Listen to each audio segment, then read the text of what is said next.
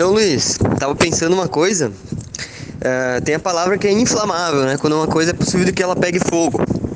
Mas aí eu tava pensando o seguinte: o in geralmente vem antes das palavras para dizer que não é aquela coisa. Então, tipo assim, por que, que o nome da palavra não é flamável? Porque no sentido das outras palavras, tipo, incabível, inconsciente, é tudo que não é aquela coisa. Por que, que não, não é só flamável? Porque daí nesse sentido seria uma coisa que não pega fogo. Tudo menos pega fogo. Não, o problema é que tu tá atribuindo inflamável a fogo. Tu não, não, não sacou ainda. Inflamável vem de, de criança. Porque quando uma, uma criança, tipo, ah, tá a criancinha lá brincando. Aí ela tá correndo e diz que não vai cair, e a mãe fala não é pra correr porque tu vai cair, e ela cai no chão e, e arranca a unha do pé. Aí a mãe vai vir e vai falar pra ele, ó, tu tem que limpar aquilo ali. Nós temos que fazer um curativo, porque isso daqui pode ficar inflamado mais pra frente. Ou seja, vai piorar. Então, daí tu acha que a mãe vai falar como pra criança? Ela tem que chegar e falar, ó, essa tua ferida é inflamável. Por isso que é inflamável.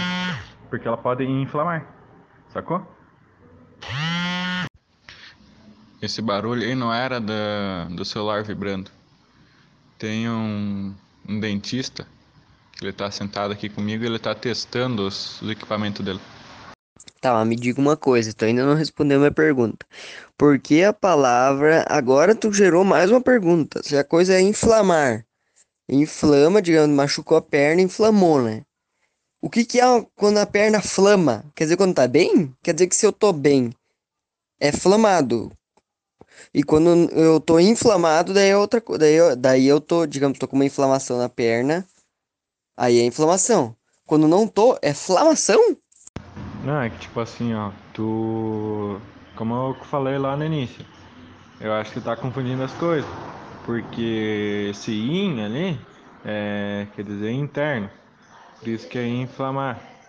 Ou seja, quando tu cortou, tu, tipo, ó, tá com a unha inflamada. Tu vai ver, não é a unha que tá inflamada, é o, é o couro que tá embaixo que tá ruim. Ou é dentro da, do dedo. Nunca é a unha, nunca é externo, por isso que é inflamar, que é interna, entendeu? Essa tua teoria não se sustenta. Como é que tu me explica então os índios? Os índios. Se eles moram, eles moram dentro de algum lugar, por acaso? Eles ficam dentro de algum lugar o tempo todo? Porque na tua teoria o in é tudo dentro aí, é coisa interna. E não sei o que. E isso é interno da onde? Porque oh, se, se eles são internos do, do mundo, tu vai me dizer, ah, interno do mundo.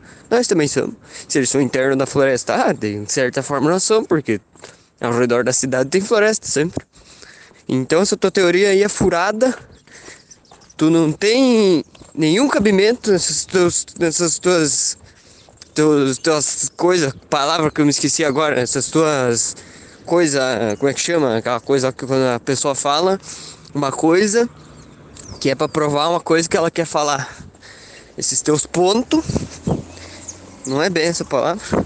Esses teus argumentos são inválidos para mim, porque isso aí não vale nada. Essa palavra in, o in não quer dizer nada. O in quer dizer de não, de não e não pega fogo e não não o dedo pus. E é isso aí. Viu? Uh Assim, ó, uh, tu falou de in ali que é uma negação, mas e eu falei in que era de interno. Porém, você falou que eu tava errado de in ser interno, mas não me disse o porquê. Porque o correto seria intra. Por exemplo, tu vai fazer uma uma vacina. Eles falam, é intramuscular, ou seja, é interno, é dentro do músculo. Sacou? Então, eu tava meio, eu tava errado também por não ter colocado intra na frente das palavras, só que daí também não ia ficar legal, tipo, intra-inflamado. Se bem que ficaria meio que um exagero para dizer que é uma coisa, que é uma inflamação interna. Mas o in, de acordo com com as pesquisas feitas nos últimos três anos, ele está conhecido como algo de início. Por exemplo, uh, que daí faz sentido aquilo que tu falou. Se tá, por exemplo, tá inflamado. Ou seja, é o início de uma bosta. Porque, por exemplo, a gasolina, ela é inflamável. Aí, o que quer dizer? Ela pode pegar fogo. Ou seja, se tu botar fogo ali, ela é inflamada. Vai dar início a uma merda. Que vai pegar fogo em tudo. Daí tu me fala, ah, mas no carro é movido a gasolina e não, não, é, não tá escrito inflamável no carro. Bem por isso, dentro do motor se chama a combustão da gasolina e não a inflamação da gasolina. Ou a, ou a flamação que nem tu tinha falado. Então, in é mais de início, por exemplo. Outro exemplo no caso. Um, o gravador lá de áudio. Tem o input e o output. Ou seja, o in é a entrada. Ali é o início de tudo. Sacou? In é de início. Ah, mas daí como é que tu. Tu pode me falar, tipo, que inflamar uh, não, não seja o início de uma, de uma merda. Que daí fica, dá sentido tua, tua frase. Tem tipo inflamado. Ou seja, flamada é a bosta. In é o início da bosta. Sacou? Por isso é inflamar.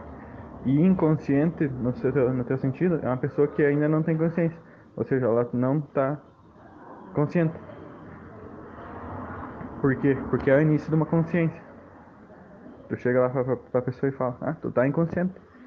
Ela não está consciente ainda, mas é o início de uma consciência. Ela pode ficar nesse início por resto da vida. E ficar inconsciente por resto da vida.